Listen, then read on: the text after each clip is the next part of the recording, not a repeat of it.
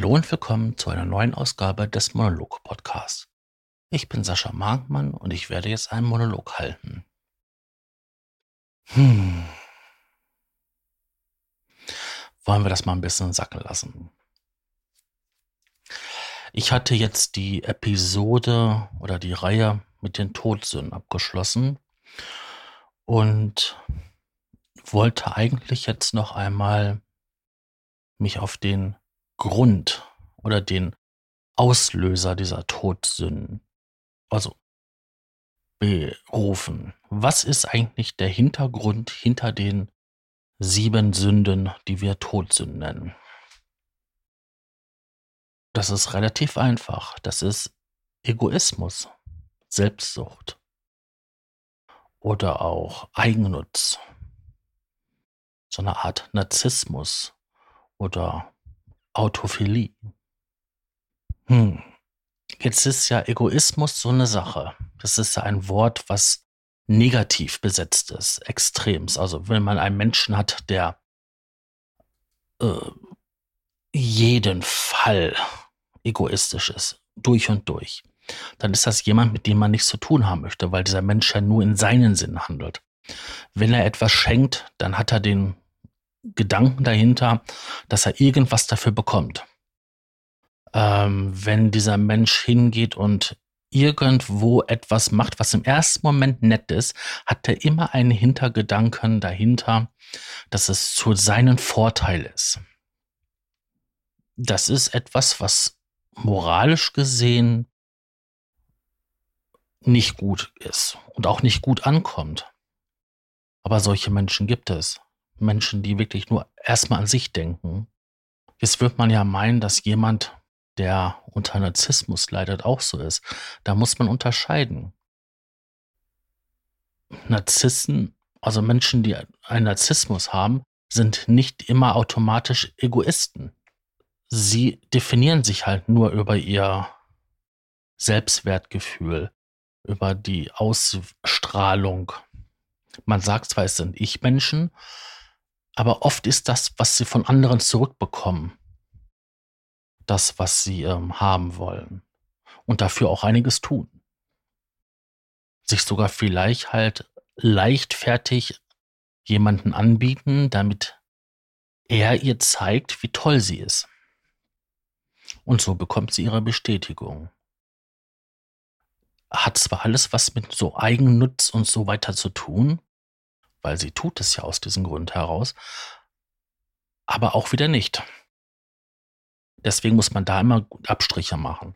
Aber Egoismus ist auch etwas, was ja nicht unbedingt nur schlecht ist. Wenn ich mir zum Beispiel anschaue, ein Bauer, wenn der jetzt so freigebig wäre und alles weggeben würde, was er hat an Ernte, dann hätte er ein Problem. Entweder müsste er Geld haben, um sich die Saat fürs nächste Jahr zu kaufen, oder er behält einen kleinen Teil ein von dem, was er geerntet hat, damit er die Saat fürs nächste Jahr hat. Also kann man nicht immer komplett uneigennützig sein, so freigebig und alles hergeben. Man muss auch immer darauf achten, dass man halt etwas für sich behält. Und das sehe ich auch bei meinen Neffen der ist jetzt drei Jahre alt geworden, das ist ein purer Egoist. Also wenn der jetzt, sagen wir mal, so eine Tüte Stapelchips hat, dann gibt er erstmal, solange er selber noch Hunger hat oder Lust drauf hat, nur kleine Stücke an andere ab. Und da macht er auch schon Unterschiede. Mama bekommt mehr wie Oma. Und Oma bekommt immer noch mehr wie sein Bruder da macht er große Unterschiede. Und erst wenn er satt ist, werden die Stücke größer bis ganze Scheiben von diesen Stapelchips. Das wird sich aber im Laufe der nächsten paar Jahre ändern. Dann kommt eine Phase, wo ein ganz gezielt darauf aus ist, dass alle gleich behandelt werden. Und erst später, wieder ein paar Jahre weiter, versteht er, dass nicht alle gleich behandelt werden können. Zwar alle das Recht auf gleiche Behandlung haben, aber man auch Unterschiede machen muss. Oder es auch nicht einfach geht, weil nicht genug Mittel da sind, Ressourcen. Außerdem ist Egoismus manchmal auch für einen selber gut. Es kann einen bewahren, zu viel des Guten zu tun. Wenn ich jetzt überlege, wenn ich mal mm, beim Deutschen Roten Kreuz damals meinen Sanitätsdienst verrichtet habe, habe ich ja der Gesellschaft was zurückgegeben. Die Gesellschaft hat meine Ausbildung bezahlt und ich habe mir gedacht gehabt, so kann ich etwas Sinnvolles tun und der Gesellschaft was zurückgeben. Von meiner Freizeit, von meiner Kompetenz als Rettungssanitäter. Aber ich musste auch aufpassen, dass ich da halt nicht zu viel Zeit investiere, weil ich sonst halt Probleme gekriegt hätte mit meinem Arbeitgeber, mit meinem Studium oder weiß sonst was. Ich wäre nicht in der Lage gewesen, mehr mich zu ernähren. Und da muss man halt auch immer bedenken, dass es eine Art von gesunden Egoismus gibt. Gegenüber den nicht gesunden oder toxischen Egoismus.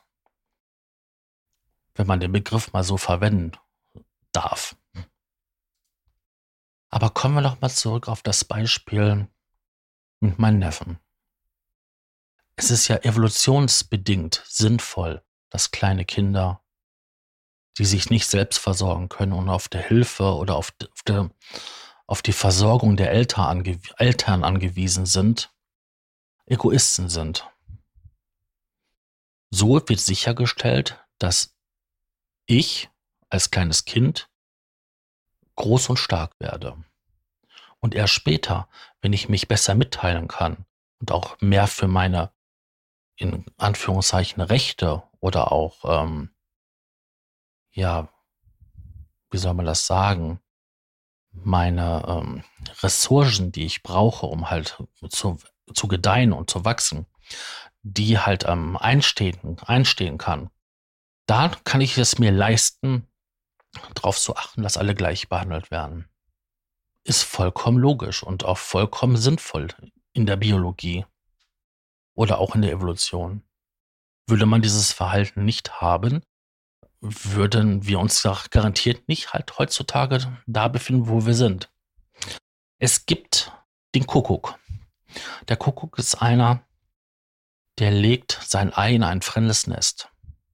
Und dieses Küken, wenn das geschlüpft ist, schmeißt nach und nach die fremden Eier oder auch die ja, Stiefbrüder und Schwestern nach und nach aus dem Nest raus, weil dieser Kuckuck schon als Küken meistenteils größer ist als die Vögel, die ihn versorgen.